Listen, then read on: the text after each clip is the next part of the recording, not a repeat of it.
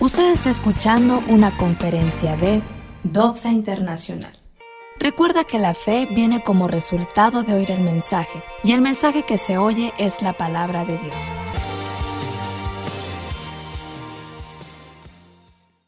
Yo al leer la Biblia, al estudiar la economía de las naciones, al vivir, ver a esas naciones en acción, puedo ver una gran diferencia entre ellos y nosotros. Eh, al convivir con gente en Alemania, en Holanda, en Dinamarca, en Suecia, en Suiza, en Francia, eh, los franceses no son tan prósperos, son de las naciones más corruptas en Europa. Eh, tú puedes ver, al igual que España, tú puedes ver qué es lo que los ha hecho a ellos salir adelante.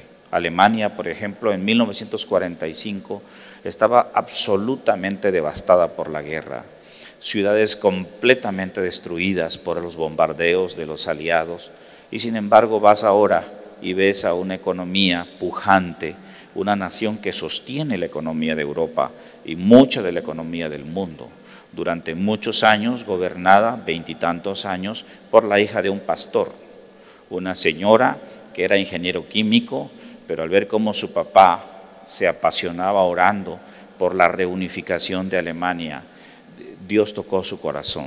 Y ella dijo, el camino para volver a ser Alemania nuevamente unida y grande y fuerte es el, es el área política. Entonces ella dejó su carrera como ingeniero químico y se dedicó a la política. Ella es la famosísima Angela, Angela es la pronunciación correcta en alemán, Angela Merkel. Eh, nosotros decimos Angela Merkel, pero es Angela Merkel su nombre en, eh, eh, Dorotea, se llama ella básicamente en Alemania, en alemán. Eh, y nosotros vemos cómo estas naciones prosperan. ¿Por qué los latinoamericanos buscamos ir a Estados Unidos? ¿Por qué ahora viene una caravana de migrantes, creo que son de 7 mil personas, en su mayoría de Venezuela, Brasil, Cuba, de diferentes partes del mundo? ¿Por qué? Estados Unidos fue fundada como una nación protestante cristiana. Ellos la fundaron huyendo de la persecución en Europa. Fundaron primero las primeras 13 colonias que colindan con el Atlántico, Virginia y las colonias que fueron fundadas de este lado, del lado derecho del mapa, y decidieron ellos, juraron ellos que seguirían los principios bíblicos de economía para que Dios bendijera su presencia ahí. Es por eso que la Constitución de Estados Unidos está basada en tres grandes principios. El primer gran principio es la libertad. Ellos abogan mucho por la libertad y mucho por la democracia. El segundo gran principio es el respeto irrestricto a la propiedad privada. Es decir, aquí tenemos graves problemas nosotros porque si tú dejas un terreno, un grupo de gente mafiosa puede entrar, agarrarlo, poseerlo y tú ya no puedes hacer nada. Eh, gente con palos y escopetas y lo que tengan, y tú ya no puedes hacer nada, el Estado no te defiende. ¿Por qué? Porque no hay un respeto irrestricto a la propiedad privada. De hecho, bíblicamente nosotros podemos o debemos de defender nuestra propiedad con nuestra propia vida. Entonces, lo primero es la libertad, el sentido de libertad. El sentido de libertad promovido por los cristianos, incluso en México, es lo que provoca la democracia en las naciones, el hecho de que nosotros busquemos a, las eh, personas más rectas para eh, ayudarnos y gobernar nuestra nación. El segundo principio es el de eh, el respeto irrestricto a la propiedad privada. Esto no lo tenemos en México, no hay propiedad privada en México como tal. el gobierno es dueño de todo. Cuando el Estado es dueño de todo, significa de que es del el, el que esté en el poder, en el turno en el poder. Él es el dueño de todo. Por eso no podemos tener compañías privadas petroleras, por ejemplo, porque todo pertenece a la nación. No podemos tener compañías de gas porque todo pertenece a la nación, todo lo que tenga el subsuelo. No puedes tú explotar el agua sin un permiso especial que te conceda el Estado, un título para explotar, que lo da la Comisión Nacional del Agua porque el, agua es propiedad de la nación. Cuando dice propiedad de la nación no dice que es tuyo, no, dice que es propiedad del gobernante en turno. Él es el que va a hacer con eso lo que él quiera. que en su mayoría en la historia de México ha sido eh, actos de corrupción. Es por eso que antes de que Pemex fuera nacionalizado, Pemex era una industria pujante en el mundo, generaba recursos, enriquecía a la gente. Cuando pasó a ser propiedad del Estado, de repente Pemex es la empresa que más deuda tiene en el mundo. ¿Por qué? Porque pues es que al, no ser de nadie, pues este, es de los que se aprovechen. Por eso el gobierno no puede generar dinero, no puede tener empresas, porque todo lo que el gobierno toca lo vuelve corrupción. Esa es la diferencia entre Estados Unidos, Alemania, Holanda, Suiza, Suecia y nosotros, y toda América Latina, que ahí hay un respeto irrestricto a la propiedad privada. Si tú encuentras aquí una mina de oro bajo tu terreno, es propiedad del Estado, no es tuyo, no puedes tomar, pero ni un pedacito de ese oro le pertenece al Estado o al gobernante en turno, eso quiere decir el Estado. ¿Sí me explico? El famoso artículo 123 constitucional y tantos otros artículos de nuestra Constitución nos dejan a nosotros indefensos para poder prosperar. ¿Qué diferencia con Estados Unidos? En una ocasión a un conocido mío, que me he sentado a sus pies, Mike Murdoch, al cual yo te, yo te aconsejo muchísimo escucharlo. Él tiene un ministerio que se llama Wisdom School o Escuela de Sabiduría. Es hijo de un pastor. Su papá oraba mucho, sirvió a Dios durante muchísimos años, pero él recuerda que su papá durante 20 años oró ocho horas todos los días. Y dice, yo nunca vi a Dios bendecir a mi padre, salvo ser un hombre ejemplar y un hombre de Dios.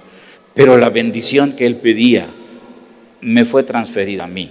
Él es un hombre multimillonario, también maestro a la iglesia cristiana y a los cristianos acerca de los temas de prosperidad. Te aconsejo mucho buscar en redes sociales Mike, así M-I-K-E, K de kilo, M-U-R-D-O-C-K, Murdoch. Mike es un hombre de Dios, la vez que él estuvo en Monterrey, cuando yo estuve en sus conferencias, él generosamente nos donó muchísimos libros yo estuve, durante varios años también regalando, dando de estos libros de él. En ese tiempo llegaba escritos 200 libros, él tiene la meta de escribir mil libros como mínimo en su vida y son libros de impacto. Tú puedes buscarlo, debe de haber ahora ya todo el sistema digital, ya no es como antes. Entonces, esa es la diferencia.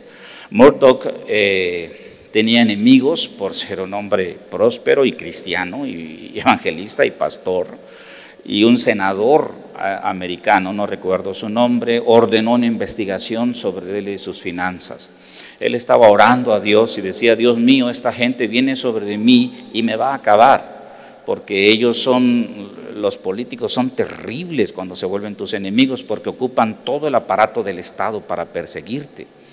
Él estaba orando y de repente Dios le habló y le dijo, llama a tu amigo de Texas para que perfore un pozo en tu propiedad.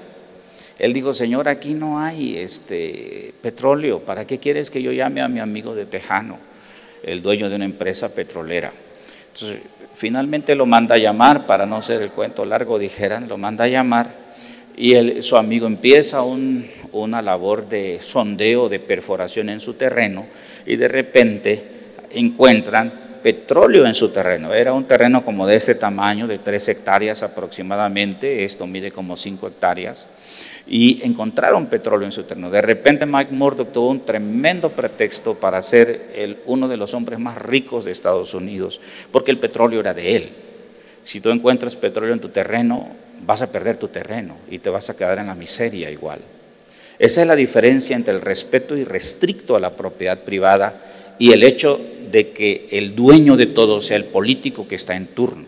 Por eso es que nosotros las nuevas generaciones, yo ya estoy pasando en mi generación, tenemos que, los cristianos tenemos que permanecer activamente en el tema político para poder cambiar estas cosas y seguir los principios bíblicos para que la nación pueda ser prosperada. Ahora, al estar platicando con cierta presidenta de cierto partido que me invitaron a desayunar, platiqué con ellos, pues lo voy a decir con eh, Carmelita Ricardes, que quiso platicar conmigo, me senté a desayunar con ella, hablé con ella, quería preguntar algunas cosas. Ella me contaba y me decía, es que ahora eh, la legislación marca que los minusválidos tienen que tener un espacio, los este, homosexuales tienen que tener un espacio, las lesbianas tienen que tener un espacio. Y me decía, ¿y los cristianos por qué no pelean por su espacio? Ustedes son gente muy inteligente, muy trabajadora, visionaria y sin embargo los vemos muertos, inactivos completamente en el tema político. Y tenía absolutamente toda la razón. Las nuevas generaciones tenemos nosotros que ser activos para generar esta bendición a las generaciones que vienen en porvenir. Lo tercero es el respeto irrestricto a la vida. Eh, esos son los tres grandes principios que se emanan de la Biblia, que emanan de las Escrituras y que también los mantiene vivos la nación judía. ¿Quién de nosotros no ha sabido que los judíos son muy prósperos en el mundo? Una de las razones de la envidia hacia ellos, del odio hacia ellos, es porque ellos han prosperado en todas las edades. Vete a la Edad Media y verás a, los eh, israelíes prosperando en las naciones europeas. Vete a cualquier edad en la historia de la humanidad y verás tú al pueblo de Dios muy próspero, bastante próspero. ¿Por qué crees tú? La razón es porque ellos tienen el Antiguo Testamento y ellos siguen los principios bíblicos de la prosperidad y de la bendición en el Antiguo Testamento. El libro de Proverbios contiene todos los principios para que nosotros podamos salir adelante y podamos nosotros prosperar. Así que yo deseo, porque el Evangelio es completo, el Evangelio no solamente nos va a salvar nuestra alma, va a perdonar nuestros pecados el Señor Jesucristo, al cual amamos y servimos, no solamente tenemos la promesa de que va a sanar nuestro cuerpo físico, Dios sigue siendo nuestro sanador. Él dice, yo soy Jehová tu sanador y Él va a dar fe en nuestro corazón para sanar. Pero también la Biblia contiene que nosotros podemos ser prosperados en todo lo que nosotros emprendamos.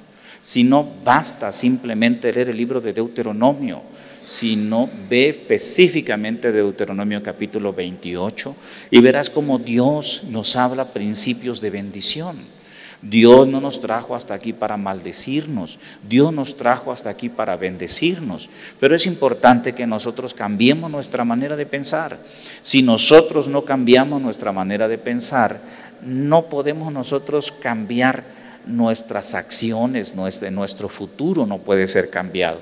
Y la única manera de cambiar nuestra forma de pensar es a través de la lectura de la Biblia, de la lectura de las escrituras, del conocimiento de la palabra de Dios.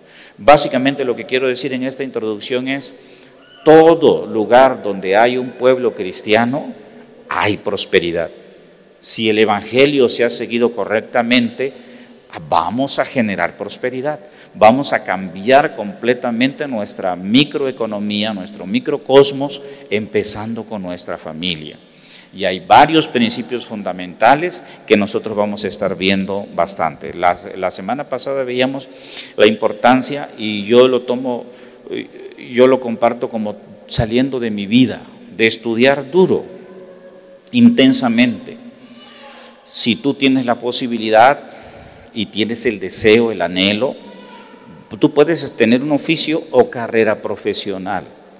¿sí? Nosotros estamos proveyendo las herramientas.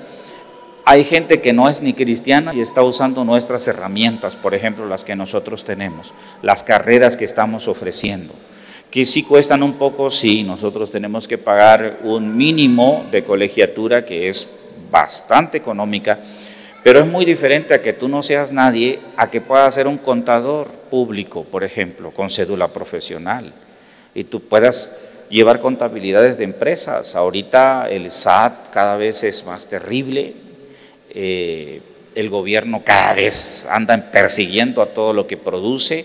De hecho, no te quiero, no te quiero poner triste, pero el gobierno es tu socio que se lleva cerca del 60% de todas tus ganancias el 30% de impuestos sobre la renta anual de todo lo que ganaste en el año, el 16% de IVA, que ese es un pago mensual que tú tienes que hacer, y también el ISR, un prorrateo. Si tienes trabajadores, tienes que pagar el IMSS, tienes que pagar el Infonavit, tienes que pagarle al Estado un impuesto por dar trabajo. Eso es ilógico, pero así es. tienes que hacer dar un montón de pagos y para que pues ya te vaya quedando una cantidad para que tú salgas adelante. Así es que eh, hay muchas cosas que tienen que cambiar en nuestra nación, pero vamos a empezar por cambiar nosotros, por empezar a cambiar nuestra manera en que nosotros pensamos. Estudiar es fundamental. Si tienes un hijo que no ha estudiado una carrera, tienes que animarlo para que estudie. Es muy diferente que tú tengas una cédula profesional como abogado o licenciado en Derecho a que no tengas nada. Es muy diferente que tú tengas una cédula profesional como médico general o médico cirujano general a que tú no tengas nada. Es muy diferente a que tú puedas ser a un médico veterinario zootecnista. Eso te va a ayudar mucho. Y nosotros tenemos muchas carreras, no sé cuántas exactamente tenemos, creo que eran 15 carreras ah, eh, eh, con reconocimiento oficial de parte de la SEP y que tú puedes estudiar. Si tú no quieres estudiar ahora es porque tú no tienes visión, ni tienes pasión en tu corazón por salir adelante. Luego no te quejes por problemas de pobreza y problemas de miseria, porque la bendición vendrá en la mano diligente, en la mano trabajadora, en aquellos que empiezan a ver la visión del futuro. Y como cristiano, nosotros tenemos que ver la visión de futuro, ver en qué capacitarnos al máximo. Esa es la diferencia entre nosotros y nuestros vecinos norteños, sobre todo los canadienses. Yo trabajé con un grupo de canadienses, empresarios, su anhelo de ellos era invertir mucho de su dinero para evangelizar a muchas naciones del mundo, fui su contacto aquí en México, y ellos tienen en Saskatchewan, ellos tienen muchísimo eh, eh, semanas eh, con siete metros de nieve enfrente de su casa.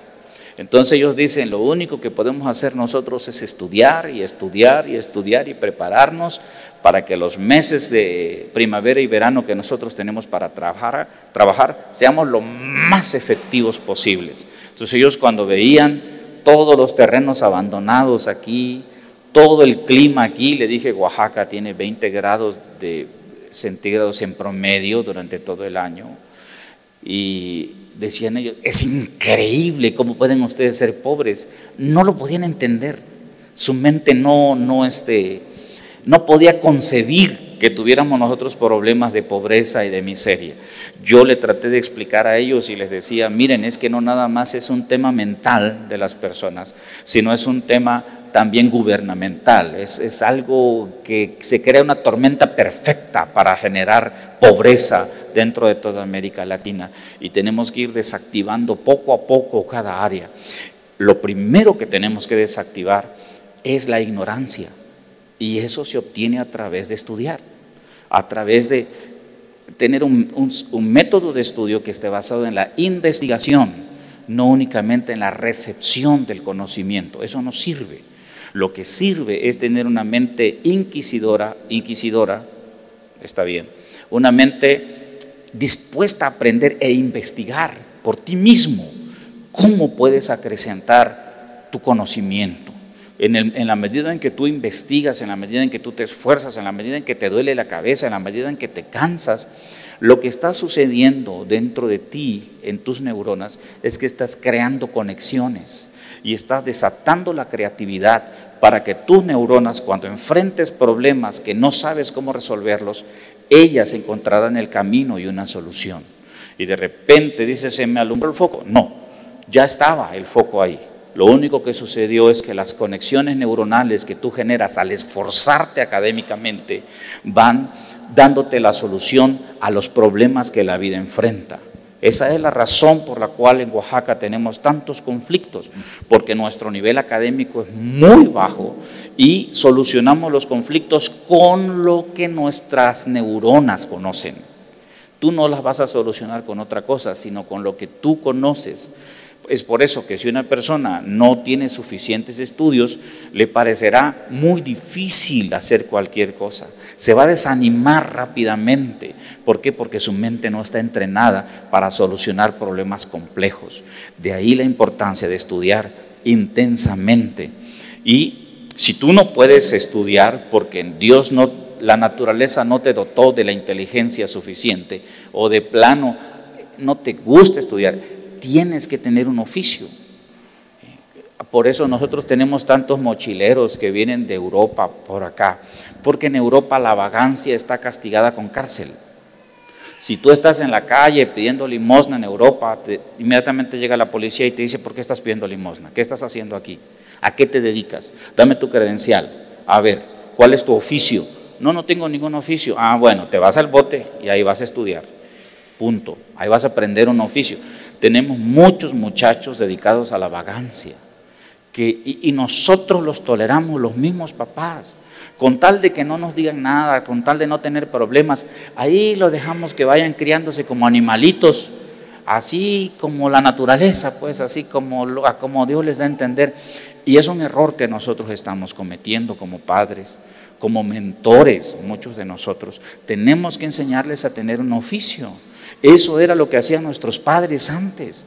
Todavía a mí me tocó, ya tengo cierta edad, pero me tocó la etapa donde te obligaban a estudiar un oficio. Al menos eso era allá en mi tierra. Decían, escoge o carnicero o como nosotros, o orfebre, o, aunque sea peluquero. Pero tenemos nosotros que tener un oficio. Si no tenemos un oficio, pues entonces somos presa de los problemas. Y buscamos casarnos, reproducirnos. ¿Y con qué vamos a mantener a la familia? ¿Con qué vamos a salir adelante? No tenemos nosotros esa cultura. Entonces, de, nosotros depende como cristianos esforzarnos para que nuestros hijos, nuestros adolescentes tengan un oficio. Eh, hay mecánico, hay ojalatero, hay pintor, hay pintor de brocha gorda, hay electricista, hay cocinero, hay este, lavandero, hay lo que tú quieras pero tenemos nosotros que aprender cómo ganarnos honradamente el, dinero y la comida, porque si no nos esforzamos nosotros en hacerlo, sobre todo los que somos padres, en, empujar a nuestros hijos, porque los, los hijos se nos rebelan. Ya no era como antes que te pegaban, ahorita no, ya no los pueden ni tocar porque luego te salen más respondones que otra cosa. Y eso no es correcto.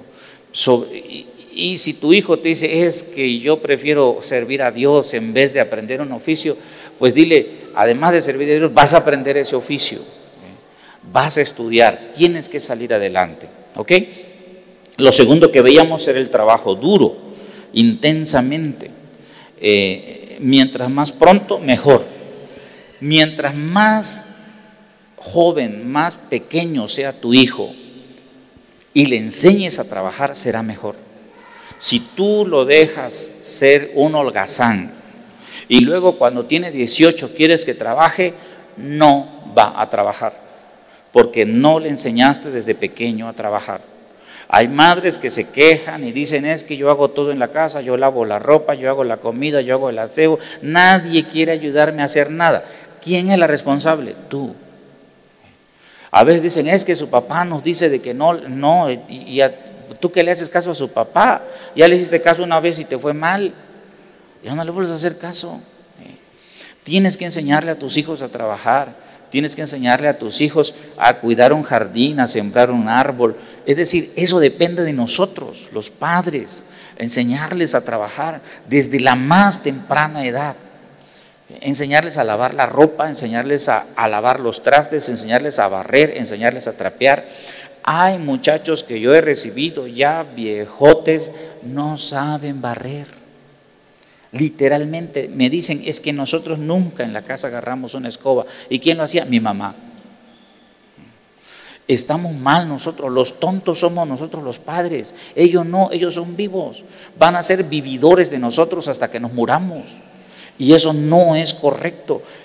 ¿En dónde está el cristianismo entonces? ¿En dónde está la disciplina? ¿En dónde está la filosofía cristiana? Es el trabajo duro, intenso. Mientras más pronto, mejor. Si tú tienes un oficio, tienes que trasladar ese oficio a tu hijo lo más pronto posible. Tiene tres años a los tres años, tiene cinco años a los cinco años, tiene diez años a los diez años. Mientras más joven, mejor. ¿Por qué? Porque en su mente se irá creando y diciendo, ah, debo de ser responsable, tengo que trabajar. Miren, yo le agradezco a mi madre y a mi padre que me enseñaran a trabajar desde muy niño. No se me hace difícil nada todo lo puedo sacar. Por eso soy pastor, porque no cualquiera aguanta ser pastor. Tiene uno que aprender desde construcción, eh, área legal, eh, psicología, filosofía, muchísima paciencia, mucho estudio para poder nosotros ayudar a la gente. ¿eh? Pero si tú consientes a tu hijo y a tu hija por igual, deben de ser tratados iguales. Antes la mentalidad era, es que mi hijo que descanse y la hija sí, la voy a machacar y tratarla duro. No, a los dos. Enséñales a trabajar a los dos, porque por eso nosotros tenemos una alta deserción de padres de familia, abandonan la familia. ¿Por qué? Porque nunca les enseñaron a trabajar bajo presión. Les enseñaron a huir, a dejar la responsabilidad, en vez de hacernos a nosotros responsables, de nosotros como padres depende. Y vamos a ver entonces Deuteronomio 28, 11, vamos a ir a la palabra.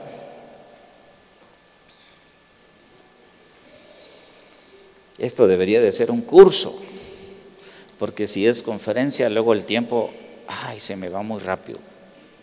Deuteronomio 28 y el versículo 11 dice, y te hará Jehová sobreabundar en bienes. Si, si tú amas a Dios, si tú sirves a Dios, dice aquí, si tú lo honras, Jehová te hará sobreabundar en bienes. En el fruto de tu vientre tus hijos serán benditos. En el fruto de tu bestia, si tienes animales, serán benditos. En el fruto de tu tierra, si eres campesino, serás bendito. En el país que Jehová juró a tus padres que te había de dar, donde Dios te plantó o donde Dios te sembró. Esa es una promesa que nosotros tenemos de parte de Dios. Dios no está de acuerdo con la pobreza y la miseria. Esa es una mentalidad que nos sembraron en la religión popular, en la religión católica, lo voy a decir. El pensamiento protestante y cristiano es lo contrario. Te dicen, si trabajas duro, porque así dice Proverbios, si ahorras y eres frugal, va a haber un momento en que tú serás bendecido y prosperado. Dios prosperará todo aquello en lo que tú pongas tu mano.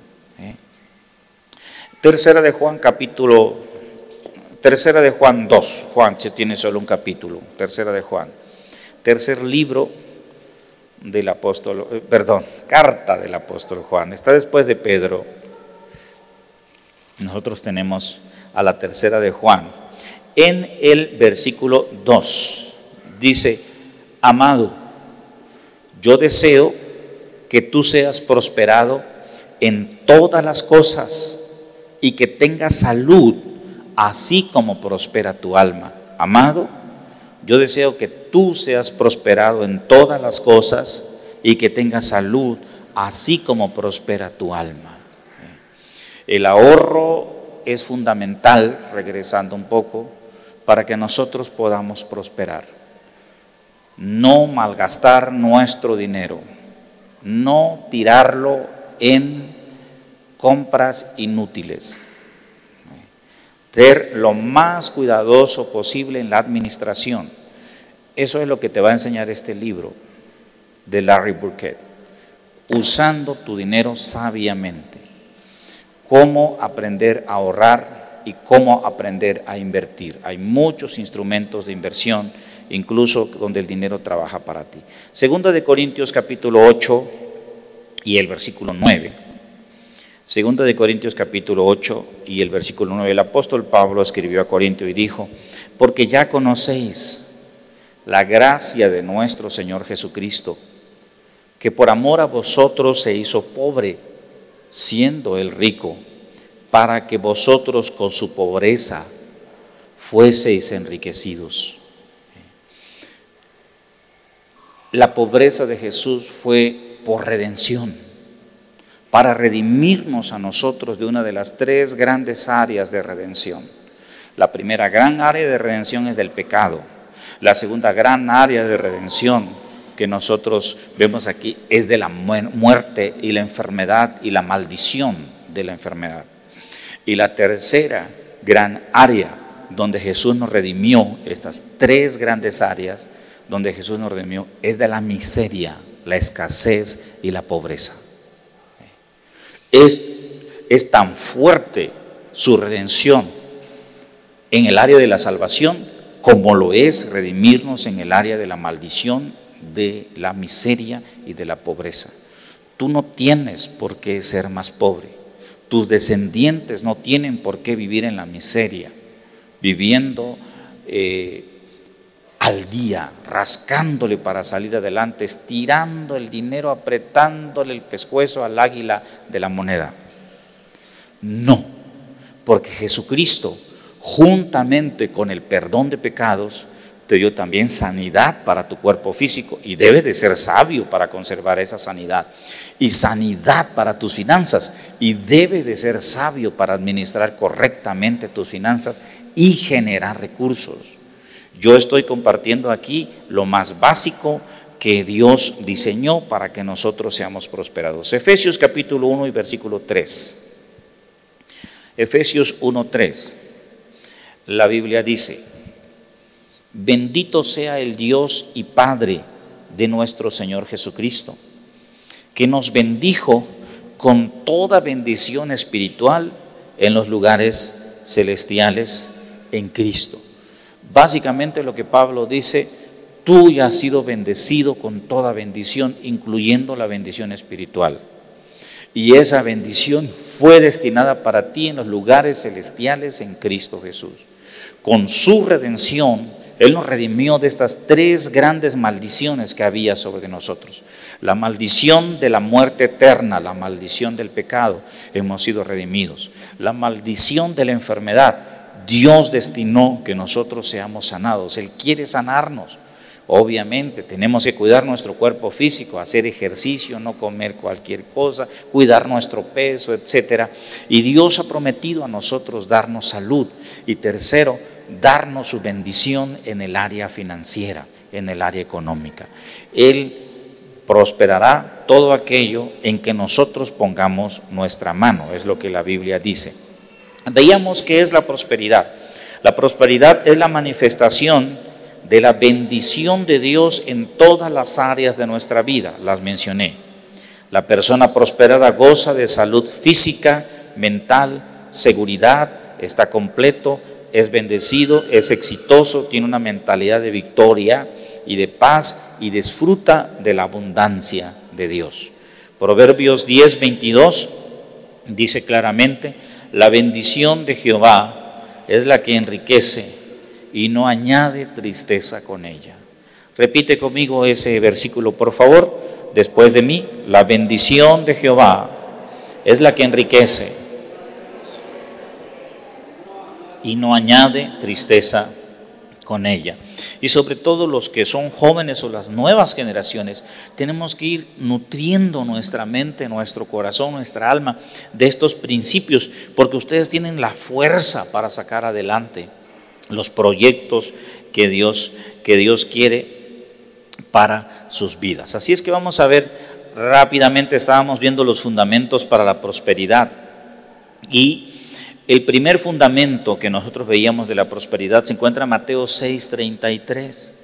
Mas buscad primeramente el reino de Dios y su justicia, y todas estas cosas os serán añadidas. Mas buscad primeramente el reino de Dios y su justicia, y todas estas cosas os serán añadidas.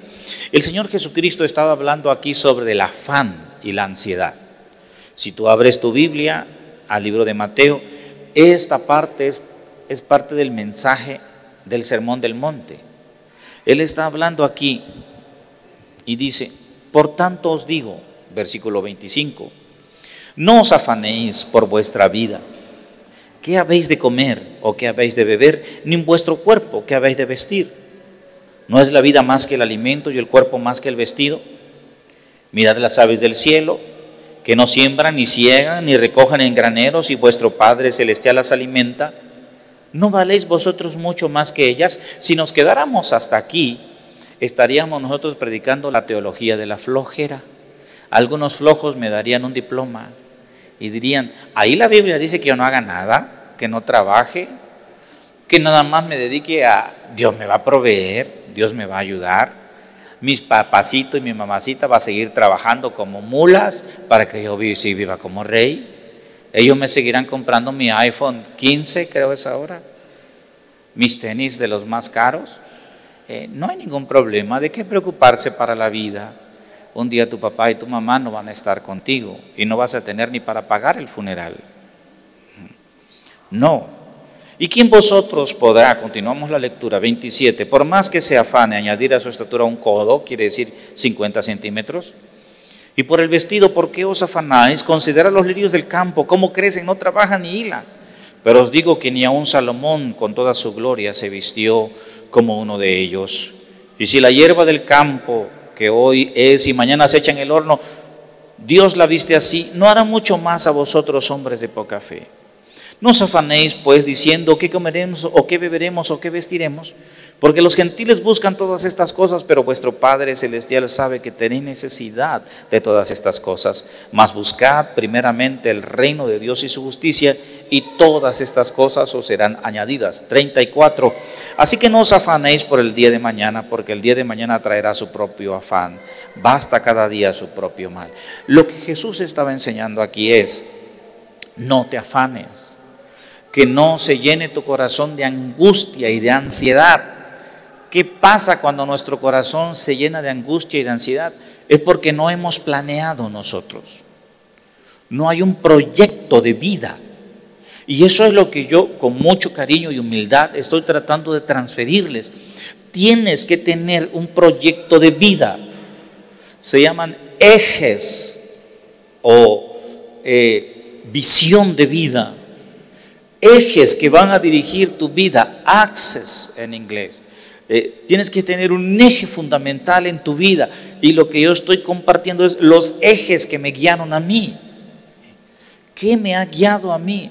El primer eje que hablábamos, tengo que estudiar duro. Segundo eje, tengo que trabajar duro. Tercer eje, debo de ahorrar lo más que yo pueda duro, no gastar en cosas que no funcionan, que no sirven. Eso te enseñará Larry ejes en tu vida. No malgastes tu dinero, no tires tu dinero, no eh, si, si ganas poco, ahorra al máximo. Tienes que implementar sistemas de ahorro. ¿Por qué? Porque eso es lo que te va a generar la prosperidad para el futuro. Si tú gastas todo en restaurantes y tiras tu dinero y, y, quiere un carro nuevo y tu mujer quiere un carro nuevo, ahora le vamos pues a endeudarnos, vas a acabar en la pobreza porque no habrá un proyecto para el futuro. Cuando tú no tienes un proyecto de futuro, tú terminarás estresado, angustiado, preocupado, quebrándote los dedos y diciendo, ¿y ahora cómo le hago para salir de estas broncas? Porque ya no aguanto la presión. ¿eh? Eso es de lo que Jesús está enseñando. Y es lo que yo trato de compartir con ustedes. Ejes fundamentales en tu vida. Uno de los ejes, trabajo duro eh, eh, duro, estudiar duro, seguirme preparando. Ya tengo una carrera, perfecto, voy por una especialidad, porque mientras menos personas conozcan lo que yo sé, más puedo cobrar. ¿Por qué? Porque mientras más calificada sea mi mano de obra, mejor podré ganar. En el caso de los que tienen negocios privados o carreras, eh, fundamentalmente. Buscar ¿Por qué? Porque la Biblia dice en Deuteronomio 28, Jehová te ha puesto por cabeza y por no cola. Si tú eres un hijo de Dios y eres cristiano, tu deber es buscar la excelencia y ser cabeza en cada área donde Dios te está poniendo, donde Dios te está ubicando. Buscar ser el mejor. ¿Por qué? Porque en esa búsqueda, ahí es donde está la bendición de Dios. La mano diligente será prosperada, mas la negligente, dice el libro de Proverbios, vendrá a pobreza. Como he aquí vendrá tu pobreza como hombre armado, dice la Biblia. Y eso ya lo tenemos en la casa. Yo no quiero que tú estés en pobreza. No quiero que tú abras tu refrigerador y digas, Dios mío, ¿y ahora qué hago? Porque no hay ni huevos tan siquiera para hacer. Eh, y estos que tengo en la casa parecen tigres que devoran todo. No, no, no. Vamos nosotros a vivir sabiamente. Proverbios 6, versículos 6 al 11. Proverbios 6, versículos 6 al 11 dice, ve a la hormiga, oh perezoso, mira sus caminos y sé sabio, la cual, la hormiga, no teniendo capitán, ni gobernador, ni señor, prepara en el verano su comida y recoge en el tiempo de la siega su mantenimiento. Perezoso, ¿hasta cuándo has de dormir? ¿Cuándo te levantarás de tu sueño? Un poco de sueño, un poco de dormitar y cruzar por un poco las manos para reposo. Así vendrá tu necesidad como caminante y tu pobreza como hombre armado. ¿Qué significa la necesidad como caminante y la pobreza como hombre armado? No le podrás hacer frente a la pobreza si no hay una visión de vida en ti. Para tus hijos, para ti, para tus adolescentes, para tus jóvenes. Tienes que sentarte con ellos y presionarlos. Se van a poner enojados, se van a poner molestos, te van a decir que los estás presionando y los estresas demasiado. No te preocupes, es mejor que sufran ahorita y no sufran después, porque vendrá la pobreza como hombre armado y tú sin armas sin poder hacerle frente a la necesidad. Y por eso habrá afán, ansiedad, y angustia en tu corazón. Sin embargo, cuando tienes un proyecto de vida, entonces puedes confiar plenamente en Dios. Porque hay grandes pasajes de la Biblia que dicen, Dios bendecirá aquello en lo que nosotros pongamos nuestra mano, pero si no ponemos la mano sobre nada, nada será bendito. Cero por cero es igual a cero. No es nada. Tú tienes que poner una visión de vida para que Dios pueda bendecir tu visión de vida, tu, eh, lo que hay dentro de tu corazón. Y podemos nosotros hablar de José, que fue un hombre excelente en su trabajo. Tengo un curso completo de la vida de José. Y el Señor lo prosperó. Todo lo que hacía Jehová, todo lo que hacía José, Jehová lo hacía prosperar en su mano. Lo veremos en otra ocasión. Honrar a Dios con nuestra vida, buscando la excelencia. ¿Estás estudiando? Esfuérzate en ser el mejor estudiante. Esfuérzate en ser el mejor. De repente van a voltear y te van a ver y dirán, aunque no es muy inteligente, es muy esforzado y muy cumplido. Vamos a apoyarlo. Los mejores lugares son para las personas que buscan la excelencia en sus vidas, en todo lo que hacen. Tienes un oficio, busca prepararte y ser el mejor en tu oficio. No importa que seas barrendero, soy barrendero perfecto, busca ser el mejor barrendero y no te llenes de pretextos, porque luego hay gente que es experta en pretextos, el por qué no hace bien las cosas. Busca ser el mejor. Tienes un trabajo, busca ser el mejor en tu trabajo.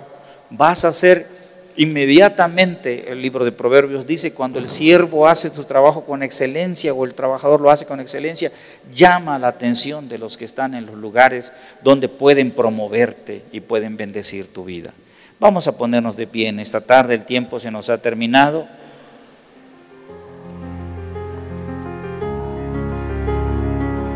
Gracias por acompañarnos en otra conferencia de nuestra congregación, Doxa Internacional Casas Paternas. Síguenos en Facebook como Doxa Internacional Red. Hasta la próxima. Que la gracia de nuestro Señor Jesucristo sea con todos vosotros. Amén.